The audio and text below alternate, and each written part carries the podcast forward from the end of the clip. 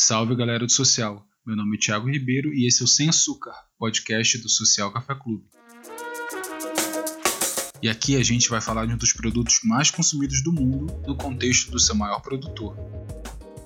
Afinal de contas, falar de café no Brasil nunca é só café. É falar de meio ambiente, economia, história, política. E a cada episódio, um novo convidado para ajudar a gente a entender melhor tudo isso. Então, coloca água para ferver que o café é por nossa conta. O fruto do café demora em torno de 7 meses para amadurecer, então é colhido, processado e o grão verde segue para o beneficiamento. Alguma torrefação vai comprar uma quantidade de sacas e torrar de acordo com o melhor perfil para aquele grão. Agora você pode saborear seu café com notas especiais no conforto da sua casa. Produtor, torrefação, consumidor, agricultura familiar, pequeno comércio, economia circular. Mas esse é um trigo no meio do joio. A maior parte do café no Brasil é produzido em grandes latifúndios altamente mecanizados e com mão de obra barata. Ele é vendido a preço flutuante, de acordo com a bolsa, vai ser comprado por algum conglomerado industrial, onde vai servir de base com outros grãos e ser torrado até virar um produto uniforme. Depois vai ser moído e possivelmente misturado a algum aromatizante antes de ser embalado e encapsulado. É, dessa forma seu cafezinho não parece mais tão bonito, né? Estamos cada vez mais longe de quem produz o que comemos e cada vez mais longe de saber o que acontece no caminho até nossa mesa. Para ajudar a gente a botar luz nessa estrada, vamos conversar com alguém que investiga a fundo esse assunto. Repórter do Joio e o Trigo, o único projeto brasileiro de jornalismo que investiga a alimentação e suas implicações políticas, produtor do Prato Cheio, podcast do Joio e o Trigo, e coautor do livro Donos do Mercado, Como os grandes supermercados exploram trabalhadores, fornecedores e a sociedade, Vitor Mattioli. Vitor, muito obrigado por ter aceito esse convite de estar aqui no nosso quarto episódio. Imagina, imagina. Eu que agradeço. Para mim é sempre um prazer falar sobre isso. Estou muito feliz de participar. Vitor, qual a importância de um projeto como o Joio e o Trigo num país tão emblemático como o Brasil, que é um dos maiores produtores de alimentos do mundo e ao mesmo tempo metade dos habitantes não sabe se vai ter o que comer na próxima refeição? Pois é, né? Acho que isso que você disse já dá uma boa dica da importância, né? A gente vive num país que se vende para o mundo como o celeiro do mundo, né? Como um grande produtor de alimentos. A gente é o país do agro, né? Mas, como você pontuou, a gente tem 19 milhões de pessoas passando fome. A gente tem mais de metade dos domicílios com algum, algum nível de insegurança alimentar, né? Então tem mais de 100 milhões de brasileiros que tão, não estão comendo como deveriam, né? Eles deviam estar comendo de outra forma. E pelo menos 19 milhões que passam fome. Então o Brasil é um país, do, da, do ponto de vista da alimentação, cheio de contradições. É um país extremamente contraditório. É, então eu acho que daí vem a importância do jornalismo, né? O papel do jornalismo, claro, é apontar para as pessoas aquilo que não está não tá sendo dito o tempo todo, e munir as pessoas de informação para que elas tomem decisão, para que ela cobre os agentes políticos, para que ela vote direito, para que ela guie a vida dela é, bem informada, né? Para que ela esteja bem informada para tomar decisões. E então eu acho que a importância do joio é sempre difícil falar sobre a importância do próprio trabalho, né? Não quero dar uma não quero dar uma importância maior do que de fato tem, mas eu acho que é exatamente isso, assim, mostrar mostrar para as pessoas todas as contradições disso que desse sistema alimentar que a gente chama, né? Esse conjunto de coisas relacionadas à alimentação, desde a produção, o transporte, a distribuição, a venda dos alimentos, tudo que está por trás ali, tudo que não está sendo dito para essas pessoas, e para que elas possam tomar as melhores decisões, né? Fazer as escolhas alimentares corretamente, para que elas tenham consciência do que é a nossa cultura alimentar é, e de que interesses, principalmente, estão envolvidos na alimentação, né? O Joio nasce em 2017, é, acho, acho legal falar, né? Justamente com esse propósito de investigar exclusivamente alimentação. Então, a gente tem muito orgulho de ser o único veículo brasileiro de jornalismo investigativo que está todo dia investigando alimentação. Porque é óbvio que a gente vê nos grandes portais, na imprensa tradicional, é, pautas pontuais né, sobre, sobre alimentação e sobre esse universo, mas é justamente quando, quando são grandes notícias, né, como essa do que a gente estava comentando aqui no começo, do IBGE, ah, 19 milhões de brasileiros passam fome. Isso você vai ver em todo lugar. Mas a minúcia, né?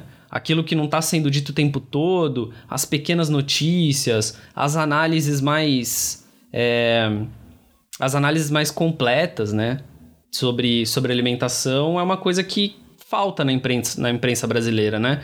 Então, por um lado, a gente se orgulha de ser, de cumprir esse papel, de levar essa informação para as pessoas, mas por outro lado, a gente fica um pouco triste de ver que a alimentação ainda não recebe a atenção que ela deveria.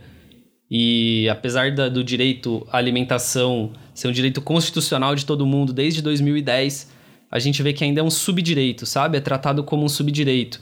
A alimentação fica um pouco de lado. Apesar de estar presente na vida de, de todo mundo todos os dias, é, ainda, ainda é um assunto que fica meio relegado, sabe?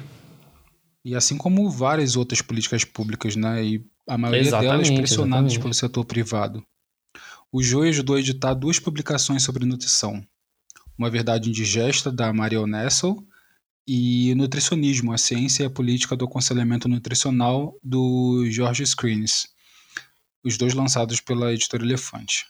Nessas publicações, a gente vê como a indústria alimentícia patrocina estudos tendenciosos que ajudam a vender os seus próprios produtos. Só que esses mesmos estudos são noticiados pela mídia em geral. Será que se informar já não é mais o bastante? É, eu acho que a questão atual, e isso vai ser cada vez mais importante, é a gente conseguir saber como se informar, né? Tentar qualificar a informação que a gente está consumindo. E acho que é muito isso que a Marion Nestles fala no livro dela, Uma Verdade Indigesta, que você citou. É, ali ela mostra como as grandes corporações de alimentos elas financiam pesquisa científica que são boas para elas, né? Pesquisas científicas que, que ajudam a vender os próprios produtos. E, e isso claramente é divulgado na, na, na imprensa tradicional, né? Se, sem um olhar muito crítico. O olhar crítico, por exemplo, que a gente, é, no joio, coloca sobre essas questões.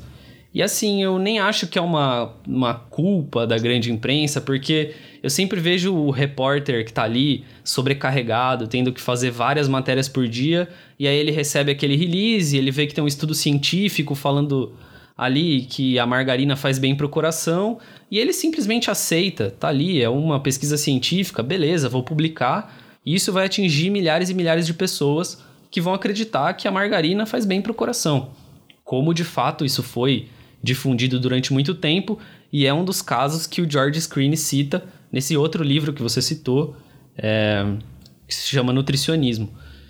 É, então, eu acho que, como eu tinha dito, a nossa dificuldade agora é tentar qualificar a informação que a gente, que a gente consome e tentar mostrar para as pessoas que elas precisam ter um olhar um pouco mais crítico sobre, sobre o que elas estão lendo, né? Tentar, tentar enxergar que interesses estão por trás é, daquela informação. Então, tem lá um artigo científico, beleza, mas vamos atrás do financiador, vamos ver a quem esse, a quem esse artigo é, serve, né? Que tipo de produto ele está tentando te vender. É, mas isso é muito difícil de fazer, né? Eu entendo. A gente tá. E a gente vive no, no Brasil, que é um país onde, se a pessoa está minimamente informada, beleza, ela já está acima da média, a gente já tem que agradecer de uma certa forma. Então, uhum. como que a gente pode ainda cobrar que as pessoas saibam qualificar a informação que ela está consumindo? Então, é uma luta hercúlea, assim, a nossa luta de todos os dias, né? Tentar levar para as pessoas a informação que passa por um filtro, um filtro crítico, um filtro que tenta enxergar os interesses que estão por trás do que a gente come, interesses financeiros, políticos, enfim. É, mas isso é muito difícil. Então, assim, se informar, será que é o suficiente? Uh, não sei, não sei. Tenho minhas dúvidas, assim. Eu gostaria que as pessoas conseguissem enxergar um pouco melhor é, que não é tudo preto no branco, assim. Nem tudo que a gente lê por aí é necessariamente uma verdade. É, tem muito mais coisa por trás, né? E a gente está no país das fake news, né? Então é muito difícil a gente. É o que você falou, assim, como é que a gente vai pedir para as pessoas, além de se informarem, procurarem saber o que é verdade, o que não é verdade, o que é só uh, publicidade, porque as mídias também estão cheias de publicidade, né? Por mais que esteja explícito, escrito, inclusive, o que é publicidade ou não, como é que as pessoas vão separar isso no dia a dia, né? Exatamente, exatamente. É muito difícil. É muito difícil. E é justamente por isso que o nome do projeto é O Joio e o Trigo. É uma tentativa de separar o joio do trigo, separar aquilo que é publicidade daquilo que é a verdade de fato, né? É, daquilo que é a realidade. E é isso que o projeto tenta fazer. Mas assim, não é fácil. É aquilo que você disse: o Brasil é o país das fake news. É, as pessoas compartilham as coisas muitas vezes só lendo a manchete, não leem nem o texto. Então, é, é um desafio a mais para o jornalismo, né? A gente tem que alcançar as pessoas, elas precisam ler tudo. E a gente vive num momento onde, onde a formação é quase sempre transmitida pela metade. Então, é muito complicado, assim, lutar pela, pela atenção total das pessoas e garantir que elas vão consumir notícia de qualidade. Esse é o nosso, principal desafio, né? E, e é o que você falou, assim, como a notícia, como as pessoas consomem pela metade, elas acabam completando a notícia do jeito que for mais confortável, né?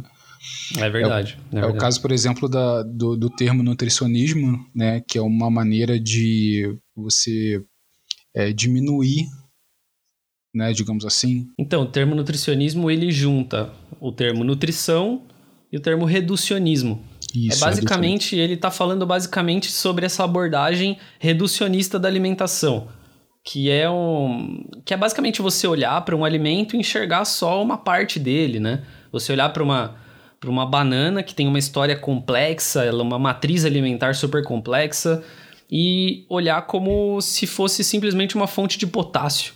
A banana é muito mais do que isso, ela é extremamente complexa, né? Milhões e milhões de anos de, de evolução simbolizados ali num, numa fruta e você vai falar que a banana é fonte de potássio? Não é, ela é muito mais do que isso. Então, esse olhar reducionista que a gente chama de nutricionismo. É um reducionismo nutricional. Mas é um conceito complexo que o Screenes explica muito, muito bem no livro dele. E a gente já tá, é, já tá. Isso já é absorvido culturalmente, né? Hoje a gente realmente. Banana é sinônimo de potássio e só. Né? Exato, ah, a carne é proteína a batata é o carboidrato, é isso. Como, é, que, e... como que a gente consegue destrinchar isso culturalmente? Porque não é uma questão mais só de informação, né? Não é uma questão de é, deixar as pessoas informadas ou não, é uma coisa que já está embutida na cultura. Isso é muito mais difícil da gente desconstruir. Cara, é muito difícil, é muito difícil, porque esse é um paradigma antigo. E assim, até. Isso é uma coisa que o Screenes fala no livro dele. Os nutricionistas são, são educados no Brasil com base em muito nutricionismo. Porque esse foi um paradigma que construiu a ciência da nutrição. Assim, é um, ele foi pautando a ciência da nutrição enquanto ela se desenvolvia. Então, se você for hoje numa, numa universidade, você vai encontrar diversos exemplos de nutricionismo. Existe hoje é, diversas correntes que tentam combater isso, né? Que tentam é, abandonar aquela pirâmide alimentar, a antiga pirâmide alimentar, que ainda hoje é usada em muitos lugares para criar uhum. uma equivalência entre um pão, um macarrão e um miojo, como se fosse tudo a mesma coisa. E como obviamente não é, né? Essa, essa visão simplista, sabe? De você colocar a batata, o macarrão, a mandioca, o cará, o miojo é, e a tapioca como se fosse tudo carboidrato. É tudo, tá tudo no mesmo, no mesmo lugar. É muito difícil você lutar contra isso, porque foram décadas, literalmente décadas e décadas, ensinando as pessoas que era assim que a coisa funcionava. Hoje em dia a gente sabe que não é, mas desconstruir isso é muito difícil. Né? É uma estrutura que, tá, que é muito sólida. Né? Talvez nas próximas gerações de nutricionistas isso vá se desconstruindo aos poucos. Mas como é que a gente quer que a população não reproduza o nutricionismo se os próprios nutricionistas são educados dessa forma, entendeu? É, então é realmente muito difícil, assim. Não sei, não, a gente não tem resposta. Como a gente se livra disso? Não tenho a menor ideia. A gente está tentando de várias formas conscientizar as pessoas, mas é difícil. Ainda está no processo, né? Faz parte do processo. E, Exatamente. E, e, a gente vê como é, isso é manipulado né, pelo mercado. Você falou da tapioca, por exemplo. A gente. A, acho que a tapioca começou a ficar famosa quando o pão começou a ser o vilão. E aí vamos usar a tapioca Tem como razão. uma outra fonte né, de carboidrato. Uhum. E aí Aí você já, já vem um mercado em cima disso. Com certeza, com certeza. Tudo, tudo é um motivo, né? Tudo. É, qualquer coisa que acontece cria um nicho de mercado, cria oportunidades né, para as empresas, isso é claro. Esse exemplo que você deu é muito bom, né? Você vê como, às vezes, a própria nutrição entra em brigas internas, né? Tipo, ah, o pão, pãozinho de padaria, ou pão francês, ou enfim, cada lugar tem um nome, é o grande vilão. Ou o ovo é o grande vilão a manteiga é, o grande, é a grande vilã. O café. E aí você vai abrindo, você vai abrindo brechas para que se diga, ah, o pãozinho é um problema, vamos comer tapioca então. O ovo é um problema, vamos encontrar outra fonte de proteína. É, a manteiga é o problema, toma margarina aqui para você então. É, é isso, é assim que funciona, né? Infelizmente. No final das contas, para a indústria, nada é problema, porque ela está sempre se reinventando em cima né, de Sim. coisas novas. Eu acho que faz parte da estrutura do capitalismo, né? Está sempre se reinventando para vender, né? senão... É isso, é isso. Tá sempre, tá sempre aproveitando as ondas que aparecem, né? E eles surfam muito bem em todas as ondas. Todas as ondas. Eles têm equipes muito qualificadas para enxergar o que as pessoas querem. Por exemplo, no, nos últimos tempos, com o guia alimentar para a população brasileira se, se popularizando, que é esse documento criado pelo Ministério da Saúde em 2014, que tem ali diretrizes para guiar a dieta do povo brasileiro, né? São indicações do que você deve ou não comer. É... E é um documento produzido pelos maiores especialistas brasileiros no assunto. E ali é ali que surge a classificação de alimento ultraprocessado, por exemplo. É um pouco anterior, na verdade, mas é o guia que populariza essa ideia. E, é, e aí ele tem uma, tem uma descrição: ah, o alimento ultraprocessado é aquele que tem uma lista de ingredientes muito longa, né? tem mais do que cinco ingredientes e tal. E as pessoas começam a notar mais, a olhar mais o rótulo dos alimentos, a procurar é, produtos que têm listas de ingredientes menores que não tem conservante ou edulcorante ou quer que seja. E aí a, a indústria percebe essa, essa onda, né? Percebe que tem uhum. um número grande de consumidores que estão buscando alimentos com listas de ingredientes reduzidas e cria é, produtos clean label, né? Os famosos clean label, que são produtos com menos ingredientes, justamente para atender a esse público. Mas no fim das contas, é só mais um, mais um nicho de mercado, né? Eles estão só ali criando, é, atendendo uma, uma demanda da, da população. E, e, como a gente tem esse tipo de informação muito obscura ainda, óbvio que a gente tem legislação para isso, que obriga a, as empresas a colocarem no rótulo algumas informações, mas outras informações não tem obrigação, né? Então a gente fica meio refém é. desse tipo de, de do, do, que eles é, colocam. É muito, né? É muito difícil porque o lobby dessas empresas é fortíssimo também. Então a gente está falando de regulação de, de rótulos, né, de embalagens de alimentos. Essas discussões são intermináveis. A gente vive no Brasil uma discussão é, muito dura, entendeu?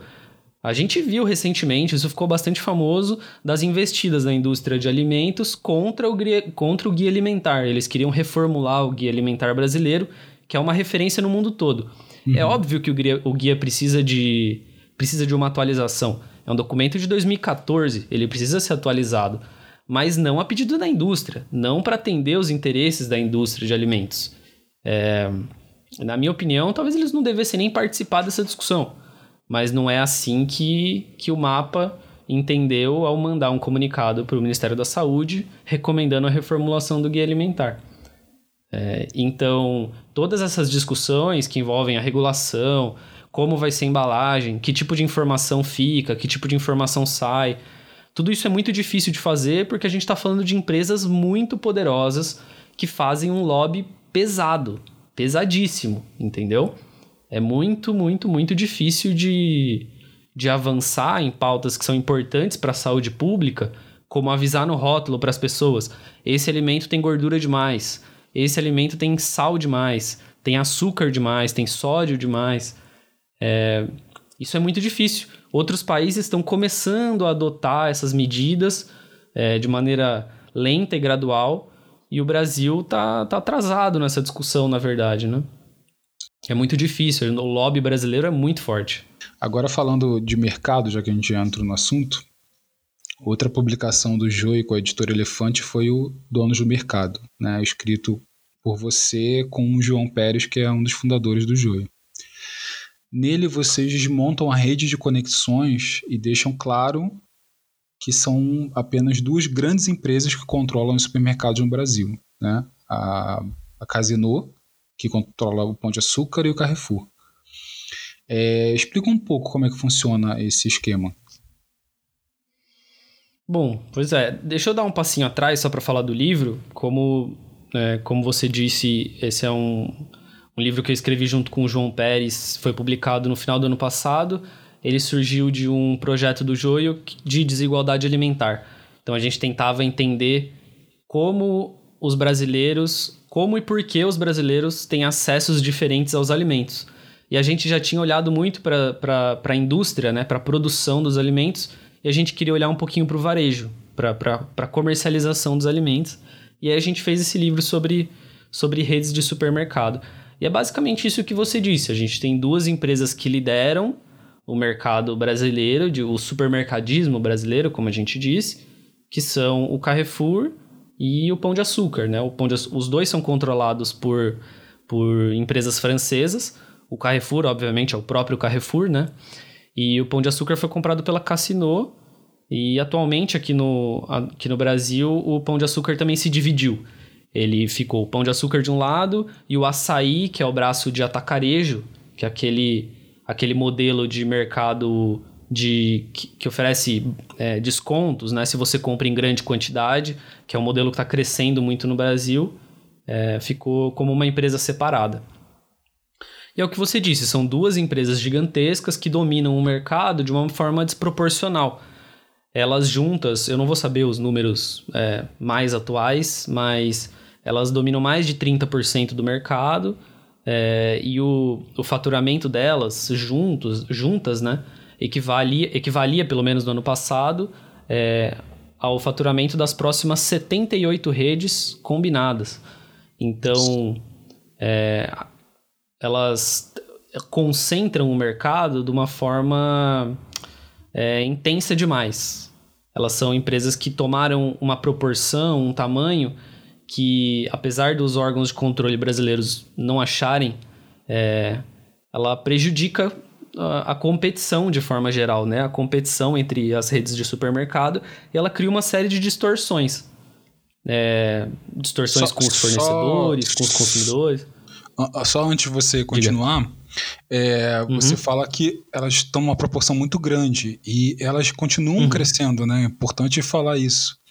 Porque elas ah, continuam ah, comprando essas redes pequenas e é como vocês até colocam, em algumas áreas já ela já passou de 50%, né? Dentro do, do, do mercado local, tem algumas que elas já passam de 50% do, do controle. É isso, porque teoricamente, de acordo com, com a lei de defesa da concorrência brasileira, as empresas só poderiam dominar 20% de um mercado. É, se ela domina mais do que isso, ela está prejudicando a competição naquele setor econômico. E apesar de, a nível nacional, essas empresas falarem, ah, a gente só domina, sei lá, 15, 16, 17% do, do mercado, quando você vai olhar para regiões específicas, você percebe que não é bem assim. Então, é, a, o Carrefour e o Pão de Açúcar tem lojas concentradas no Sudeste, obviamente, né? especialmente no estado de São Paulo. Então, a nível nacional, eles controlam 16% do mercado. E a nível local? E dentro de uma cidade? Porque a pessoa que mora em São Paulo não faz compra em Manaus. Ela compra ao redor dela. Então, que tipo de distorção essas empresas criam no, no, nesse microcosmo, né? Na cidade, num bairro. E é isso que importa. Como que as outras redes vão competir com, é, com essas empresas gigantescas, entendeu? É, é, aqui na minha rua tem um Carrefour pequeno, né, daqueles pequenos, que, que se disfarçam, né, de mercado de bairro. Uhum. Tem, um carre... tem um pão de açúcar pequeno e no final da rua tem um, um, um extra. Que também tá virando um pouco de varejo, né? Eu acho que tem, o hiper extra tá ficando um pouco varejista também, que você chama de atacarejo, né? Tem isso, esse nome. Isso. É, esse modelo de hipermercado, que são essas lojas gigantescas que tem, sei lá, 50 mil itens disponíveis, que vende pneu de carro, geladeira, celular, fralda, pãozinho, tem açougue, peixaria, enfim. é um shopping, né? De uhum. você encontra o que você quiser ali. Esse tipo de loja ela é um pouco anacrônica, ela não dá mais lucro para essas redes. Ela tem um custo muito, muito alto, né? Ela é ampla demais é, não, não, ela não faz mais sentido. Tirando algumas exceções, algumas lojas é, excepcionais, elas dão prejuízo para as empresas. Então, o que eles estão fazendo é adaptar para esse modelo que tem crescido demais no Brasil, que é o atacarejo. São aquela... Os dois maiores atacarejos são o Açaí, que é do grupo Pão de Açúcar, uhum. e, o, e o Atacadão, que é do grupo Carrefour. Eles começaram a investir nesse modelo na virada de 2007 para 2008 cada um comprou a sua empresa e estão alimentando esses bichinhos assim até chegar num tamanho inimaginável. É, a, esse formato de atacarejo hoje em dia responde por 60%, 70% do faturamento total da empresa. Então aí você vê como vai ter essa lojinha de bairro é, que é para você fazer compras ali de exceção, né? Não é, você não vai comprar saco de arroz ou carne numa, numa lojinha como essa, mas o, o, o faturamento, o rendimento dela é muito baixo, né, comparado ao atacarejo. E, e é como você fala, como eles controlam o mercado todo, né? Porque você tem esse pão de açúcar, por exemplo, de bairro, que aí tá lá, toca um jazzinho, né, para você fazer suas compras, aí você tem um açaí uhum. da vida, que é uma loja muito grande, muito suja, feia. Né? Feia, é, é, só o básico ali que tem. É, é, é, um estoque, né? Você entra no estoque da loja, Isso. praticamente. É, no livro a gente fala que você entra nessa loja, você tem que abrir mão totalmente do seu conforto, né? Ali você não tá buscando a musiquinha, você não tá buscando nenhum tipo de prazer. Você tá indo ali porque é mais barato. E, e é isso, né? O, o foco deles é totalmente no custo mínimo, aquela loja com chão de cimento queimado, com o estoque ali feito em cima das próprias prateleiras. E é isso aí. Esse é o futuro do varejo brasileiro, ao que tudo indica. É óbvio que vai ter o pão de açúcar para quem é, tem mais dinheiro, vai lá e vai comprar no pão de açúcar, no ambiente controlado, com musiquinha e tudo mais. Mas o modelo que vai crescer cada vez mais, e principalmente num país como o Brasil, que é um modelo que tem tudo a ver com as nossas contradições de desigualdade Sim. social e tudo mais, é obviamente esse modelo vai crescer cada vez mais, né? Especialmente nas periferias, né? Na, nas áreas mais distantes do centro, né? nas regiões mais pobres, obviamente que esse modelo vai tomar conta. Então, pequenas mercearias, mercadinho de bairro, vai ser muito difícil de sobreviver à competição com esse tipo de loja. E é o que você falou, é bem emblemático mesmo, né? Porque é uma loja para vender em quantidade, né? Para as famílias, um preço mais barato. Produtos geralmente é, de, também de, de, baixa qualidade, né? Não são os mesmos Sim. produtos né, que vendem. Claro, claro. É, se você for numa loja dessa, é só você ir na, no corredor de bolachas, você vai encontrar 38 milhões de tipos de bolacha recheada. Mas depois dá uma passadinha no hortifruti para você ver. Você não vai encontrar nada de muito bom. É uhum. É, uma, é uma área desvalorizada da loja, entendeu? É, porque ela apresenta uma série de dificuldades, né? É muito mais fácil você repor um estoque de bolacha, de suco em pó, de, enfim, de pote de margarina, do que ter que lidar com o hortifruti, que é todo complexo, com coisas que estragam. Diário, né? é, né? A troca, diário. Diário, tem que ficar trocando toda hora, enfim. Então é óbvio que eles vão, vão priorizar os, os alimentos industrializados. E é importante falar uma coisa, né? Qual que, é o, qual que é o problema dessa concentração e desse modelo? A gente está falando de comida, né? A gente está falando da alimentação das pessoas. A gente não está falando de, de uma Hoje os supermercados, né, eles são o lugar de o, o ambiente preferencial de compra de alimentos do brasileiro. Né? Então as pessoas vão quase que quase que 100% dos brasileiros frequentam supermercados com uma certa regularidade é, para comprar alimentos. E isso tem que ter um, um, mínimo de controle, um mínimo de observação do, do Estado, né? Tem que ter um, tem que ter um regramento. É, porque a gente está falando do direito à alimentação das pessoas e do, das distorções que isso cria. Eles ditam, no final das contas, eles que ditam o preço né, que a gente vai comprar. Claro, com certeza, com certeza. Isso tudo está sendo regulado pelo setor privado, ou seja, não está sendo regulado. É, tudo funciona da maneira como, como o mercado entende que deve funcionar. E isso a gente percebe muito claramente na, nas flutuações de preço que a gente está que a gente está presenciando agora. Um tempo atrás foi o arroz, o feijão, o tomate, toda hora tem alguma coisa acontecendo, entendeu?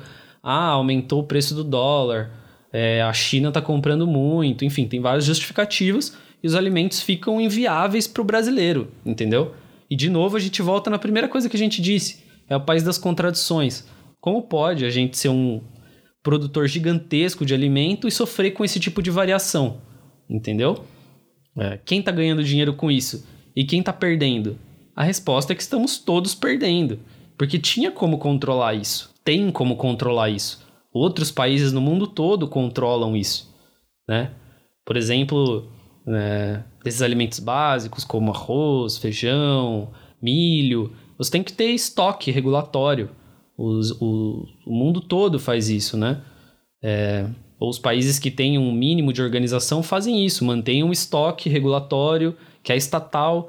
No momento em que o preço está subindo, o Estado vende, é, vende esses grãos para controlar o preço, ou compra, enfim. Ele, ele age para que o mercado não crie o tipo de distorção que acaba prejudicando o consumidor, acaba prejudicando o brasileiro que não vai ter dinheiro para colocar arroz dentro de casa, entendeu? A gente tinha uma série de medidas públicas né, para isso, vocês até contam no livro como isso foi sendo Sim. desmontado com o tempo, né? Uma política mais neoliberal que a gente entrou. Existe um ponto de virada muito claro, onde o Estado brasileiro para de se importar com a, com a distribuição de alimentos, com o abastecimento público de alimentos e delega essa função para a iniciativa privada, especialmente para os supermercados. Isso, isso é muito evidente, assim, e isso a gente a gente fala bastante sobre no livro. Como as estruturas públicas vão sendo deixadas de lado, o Estado lava as mãos da responsabilidade de atuar sobre, sobre o abastecimento alimentar e vai deixando isso na mão dos supermercados. Dá financiamento, é, dá benefícios fiscais, deixa, deixa o mercado todo na mão deles e fala, tó, cuidem você. E aí a gente está vendo o que está acontecendo, né? Os preços disparando é, sem qualquer tipo de controle. O Estado nem pode fazer nada, na verdade. Porque a gente se desfez de tudo. A gente se desfez uhum. das, da, das ferramentas que a gente tinha para exercer algum tipo de influência. Hoje em dia a gente não tem mais nada. Então a gente está realmente à mercê do, do mercado. O fim, nas contas, é o lucro, né? Não é abastecer, não é alimentar nem nada, claro. apesar né, da gente escutar que seja isso. Agora, fazendo um paralelo com café, Hoje a gente vê uma diversidade de marcas nas prateleiras, algumas uhum. regionais inclusive, mas no final das contas são três grandes empresas e de capital estrangeiro também que controlam o mercado de café no Brasil. É a Stroess Group de Israel, que controla Três Corações, a JDE, que é um braço da Mondelez, né, que é uma gigante de alimentos, uhum. que controla Pilão, Pelé, Caboclo, Alor, e a Melita. Aí agora tá vindo a Nestlé com a Nespresso e o Starbucks, que ela controla no Brasil. Uh, a gente sempre acha que tem muitas opções e é vendido pra gente acha, que, é, que há muitas opções, né? É, é a ideia do, do livre mercado. Mas no final das contas a gente está longe disso. Inclusive, você falou do, do, dos mercados controlarem tudo, eles também têm marcas próprias, né? Então, é controlar tudo mesmo. É, pois é, eu, essa é uma, é uma outra premissa dos supermercados, né? Eles são construídos em cima dessa, dessa ilusão de diversidade. Você entra no supermercado, nessas grandes lojas que a gente estava comentando, você vai encontrar 30 mil, 40 mil, 50 mil itens diferentes. Mas se você parar para olhar de perto, você vai ver que a diversidade não é tão grande assim. Você vai ter muitas réplicas do mesmo produto, e mesmo assim, se você passear ali pela, pelo corredor das bolachas, você vai ver uma grande diversidade de sabores e cores e embalagens, mas no fim das contas é só farinha de trigo, açúcar, gordura, sal e uma pancada de aditivo para dar cor, sabor, aroma diferente. É, e aí, se você for dar uma olhada onde a diversidade, é, onde a variedade de fato significa alguma coisa, que é no hortifruti, você não vai encontrar ela lá. Você vai encontrar um tipo de banana, no máximo dois. Uhum. Só vai encontrar um tipo de batata, que é a batata inglesa, que nem existe, né? É, nem existe essa batata lavada. Isso não é nem é uma espécie de batata. Então, onde está a mandioca, o cará, o inhame? Não tem. Você só vai encontrar uma cenourinha daquele mesmo jeito, com a, o tamanho padrão, o diâmetro padrão, tudo muito certinho, igualzinho então, assim, onde está essa diversidade? Porque se todos os produtos industrializados têm uma mesma base ou giram em torno de um mesmo conjunto de, de, de ingredientes, que no fim das contas muitas vezes nem são ingredientes, são commodities, né? É uhum. soja, é proteína de soja, óleo de soja, é algum açúcar tirado do, tirado do milho, enfim, são esses produtos baratíssimos, muito açúcar, muita gordura, muito sódio. É... Então, assim, a, a diversidade, de fato, ela é mais para os olhos, né? mais para a gente enxergar uma diversidade do que ela de fato está presente ali.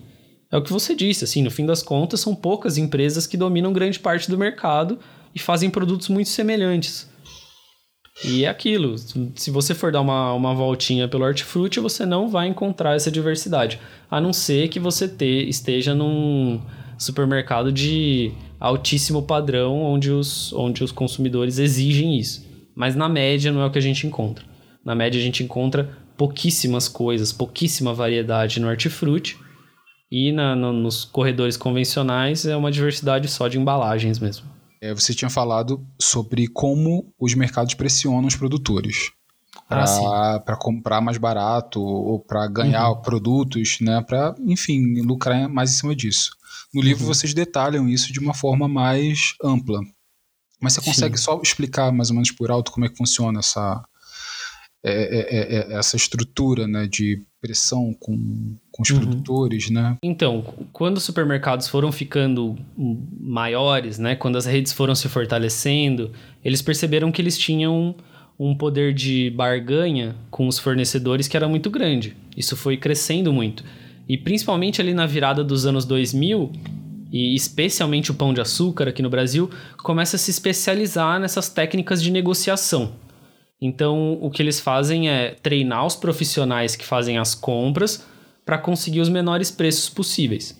Então, o supermercado começa a usar o tamanho dele e o volume de compras para conseguir os menores preços possíveis. E isso talvez nem assuste as pessoas, né? Essa é a lógica do mercado e tudo mais. Mas isso cria uma série de, distorções e tem os mercados. É, isso é uma coisa que a gente fala é, em pormenores ali no livro, mas eles criam uma série de taxas é, para quem fornece, né? Então eles têm uma taxa de centralização. Por exemplo, você vai entregar os produtos lá no centro de distribuição do supermercado e ele vai distribuir para as lojas. E ele te cobra uma taxa em cima disso, porque ele está te prestando o serviço de distribuir os produtos pelas lojas. Ele vai te cobrar uma taxa administrativa ele vai te cobrar uma taxa de perda, que é aquele produto que ele vai ter que jogar fora porque estragou. Ele vai te cobrar é, um enxoval, que é assim, a primeira vez que você vai vender para um supermercado, então assim, você vai ter que me dar uma carga de presente. Você vai me vender banana, então o primeiro caminhão de banana você vai me dar de presente. Porque é porque sim. Porque eu sou gigante e eu que digo como que vai ser a nossa relação comercial aqui. Entendeu? E se você não topar, você simplesmente não vende para o supermercado. Enfim, tem uma série de outras taxas. É, a gente ali no livro colheu algumas denúncias de, de fornecedores dizendo que é, a empresa chegava no fim do ano e pedia dinheiro mesmo para manter a relação comercial, entendeu? E às vezes o cara se sente ali pressionado para continuar vendendo para o Carrefour, para o Pão de Açúcar da vida e acaba aceitando, acaba cedendo, acaba assinando um contrato que tem uma taxa que ele nem consegue pagar direito. Então, assim, os, os supermercados se especializaram na técnica de espremer o fornecedor, de tirar tudo que ele tem para dar. Então, o fornecedor vai estar tá atuando ali no limite da margem dele. E eles conseguem pressionar tanto o pequeno produtor, pequeno produtor, eles nem, nem, nem negociam Chega. com pequenos produtores, é, mas com fornecedores menores, até grandes fornecedores. Eles têm tamanho para espremer a Nestlé, por exemplo. Se você pegar o faturamento do Carrefour no Brasil, ele é três vezes maior do que o faturamento da Nestlé, no mínimo. Então, é, eles, tão, eles são tão grandes que eles conseguem espremer até os grandes fornecedores, entendeu? Só que qual que é o problema? É isso, né? As pessoas podem se perguntar qual que é o problema deles fazerem isso, não é o direito deles. Enfim, a gente não está aqui para falar o que é o direito, o que é certo, o que é errado. A grande questão é que, por exemplo, quando ele está espremendo um fornecedor é, de verduras, por exemplo, que é um cara que distribui para ele a alface, a couve, a rúcula, o agrião, enfim, temperos, ele está espremendo esse cara o máximo. Só que esse cara comprou de alguém. Geralmente ele comprou isso num Ceasa ou comprou de um outro atravessador menor. Então ele tem a capacidade de repassar parte desse prejuízo que o supermercado impôs a ele para esse outro fornecedor, esse outro elo da cadeia que veio antes. E esse outro elo da cadeia, esse outro atravessador, consegue também repassar uma parte do prejuízo para o produtor rural, para o tiozinho que está lá de fato colhendo a couve e repassando para o atravessador. O problema é que o tiozinho que plantou a couve não tem para onde repassar esse prejuízo ele vai ter que abraçar esse prejuízo. Então a gente tem que entender que a cadeia de fornecimento ela é formada por vários elos. O supermercado é a ponta final, mas antes dele tem uma série de, de, de outros elos, né? Que a gente chama de atravessadores. São intermediários, né? É o cara que pega a produção e leva até o Ceasa. É o cara que tira do Ceasa e leva até o supermercado. É... Então, assim, se o supermercado espreme o fornecedor, que o revendedor direto dele, esse, ele, isso cria uma cria um efeito em cascata, todo mundo vai cobrando do elo anterior. E quem se ferra é que tem lá na ponta, que é o cara mais desprotegido, mais vulnerável, geralmente que está numa situação econômica mais complicada, e é ele que se ferra mais, porque ele não tem quem espremer. Ele não consegue espremer a terra, né? Então ele que abraça esse prejuízo fim das, no fim das contas. Então esse é o problema da distorção do tamanho que essas redes tomaram, entendeu? É o que você fala, eles são tão grandes que não tem regula regulamentação é, que consiga controlar eles e aí eles tomam conta de tudo, né, de um nível absurdo. E aí a gente tem números, inclusive, que são invisíveis, que a gente não vê o quanto de comida é desperdiçada, né, o quanto os produtores já quebraram, é, como se fosse um, um, paralelo aqui com a uberização. Né? A gente tem uma uberização dos mercados, como se, eles se colocam como se fosse uma plataforma que você tem que pagar para estar tá lá. É isso, é isso. Eles se vendem justamente como, como, como essa plataforma que você disse. E é, a lógica é meio assim: ah, você. É, é um privilégio para você poder vender o seu produto aqui no Carrefour, aqui no Pão de Açúcar uhum. aqui nessa grande rede de supermercados. Entendeu? Porque existe até uma lógica de assim: se você está fornecendo para o pão de açúcar, você vai conseguir fornecer para todo mundo, entendeu? Como se fosse uma vitrine também para o fornecedor, entendeu? Ah, você vende seu produto no Carrefour, então você vai conseguir vender também para aquela rede menor de supermercados. Então tem toda é, tem toda essa lógica, assim. E sim, tem essa, tem essa arrogância e essa, esse abuso do poder econômico. É isso mesmo, assim. Tanto que no livro a gente cita que os órgãos é, reguladores de outros países já começaram a perceber como a, as grandes empresas varejistas abusam do poderio econômico, do tamanho que elas ganham, para é, obter, obter vantagens financeiras. Então, não só com os fornecedores, mas com os competidores, para abusar do próprio poder com os consumidores. Até, são, são muitas coisas, né? E para a gente ir finalizando, é, ironicamente, o Pão de Açúcar lançou um podcast chamado Lugar de Escuta, onde eles falam sobre sustentabilidade, agricultura familiar e economia circular, né? Que é tudo que eles não fazem. Como é que a gente consegue se proteger? Como é que a gente consegue proteger o pequeno produtor é, e o consumidor de cair nessas mentiras? Eu acho que a gente consegue é, se proteger e proteger os pequenos produtores até um certo ponto, infelizmente. Assim, não dá pra gente ser é, ingênuo a ponto de achar que a gente vai conseguir construir um abastecimento alimentar sem os supermercados. Isso é, é impensável, né? Eles estão aí, eles vão, vão continuar. Essas empresas não vão embora, não tem o que fazer. E o Brasil, com o tamanho que ele tem, ele depende dos supermercados justamente é, para garantir o abastecimento. Porque em algum momento é, ele, os supermercados foram eleitos como esse centro é, de compras inevitável. Então, assim, hoje a gente tem algumas alternativas pra, de, de modos de, de comercialização mais, mais justos, né? Então, é, especialmente aqueles que, que valorizam circuitos curtos de consumo ou que fazem compras direto dos produtores. A gente tem, lógico que isso é uma, uma realidade de, de grandes capitais, como São Paulo, né? A gente tem vários é, centros de, de, de, de, consumo solidário, é, onde a relação com, com os agricultores é muito mais justa, muito mais transparente, e o consumidor sabe uhum. exatamente de onde veio, pra, de quem que ele está comprando, quanto ele está pagando, quanto o fornecedor está recebendo. Então, esse é o modelo ideal, mas não dá para a gente achar que tudo vai ser dessa forma, né? Nem todo mundo vai ter acesso a esse tipo de, de varejo. É, e a gente tem, passa por um, por um, por um dilema de conscientização das pessoas também que é um pouco utópico, né? Fazer essa conversa que a gente está tendo aqui chegar a todas as pessoas é, é utópico, né? Assim, a gente luta para isso, mas é muito difícil que aconteça. A gente tá, tá um pouco num, num beco sem saída. O que a gente, o que a gente espera é que é, o modelo do supermercadismo possa mudar em algum momento, né? Possa ser um pouco mais justo, mais transparente. Mas é muito difícil que, que isso aconteça principalmente por conta do que eu disse, dessa lógica de financiarização de tudo. É, então é muito difícil, assim. Então a gente consegue se proteger de certa forma, eu sinto que tem cada vez mais informação disponível, cada vez mais opções disponíveis para as pessoas, mas é um desafio e é uma resposta que eu não tenho. Eu não, não, não, não sei, não sei o que esperar do futuro também.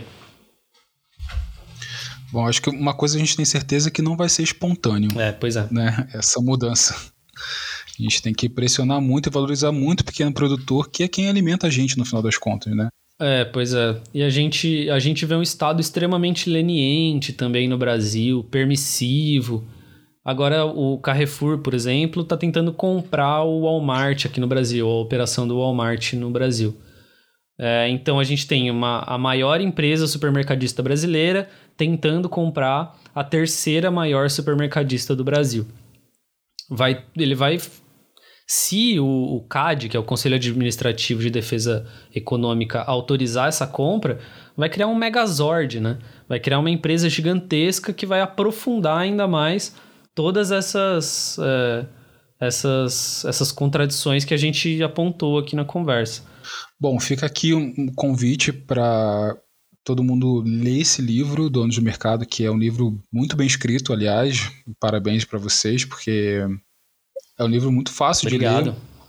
Eu li em dois dias, assim, você é, tá tudo muito bem montado, né? Você fica muito interessado em descobrir mais, né? E também conhecer o Prato Cheio, que é o podcast, vocês também, que tem uns episódios incríveis, que eu acho que a maioria já deve conhecer. E continuarem apoiando as publicações e principalmente apoiar né, o jornalismo independente no Brasil. Agora, o que, que você sugere para as pessoas conhecerem? Né? O que, que você acha que vai bem com café? Algum texto, canal, livro, perfil do Instagram? O que você achar interessante? Pô, acho que eu vou vou recomendar então, acho que vai bem com café, o livro que eu tô acabando de ler, espero acabar de ler ele hoje, inclusive, que é um livro do Bruno Paes Manso, que chama República das Milícias. Hum, Não bom. sei se as pessoas já leram, mas acho que vale muito a pena, assim. Por um lado é muito bom, como tudo que o Bruno Paes Manso escreve, é um jornalista é, brilhante, assim, que fala sobre segurança pública.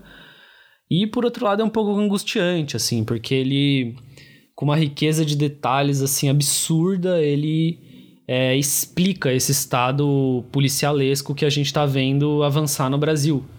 Né? Esse estado é, miliciano fala sobre as forças de segurança, a atuação delas, é, e o que, que isso tem a ver com a nossa situação política atual. Enfim, é um livro muito bom, muito fácil de ler também, tem uma série de histórias assim super cativantes. Então, recomendo demais esse livro do Bruno, República das Milícias. Para quem estiver cansado também de pensar só sobre alimentação, vale a pena.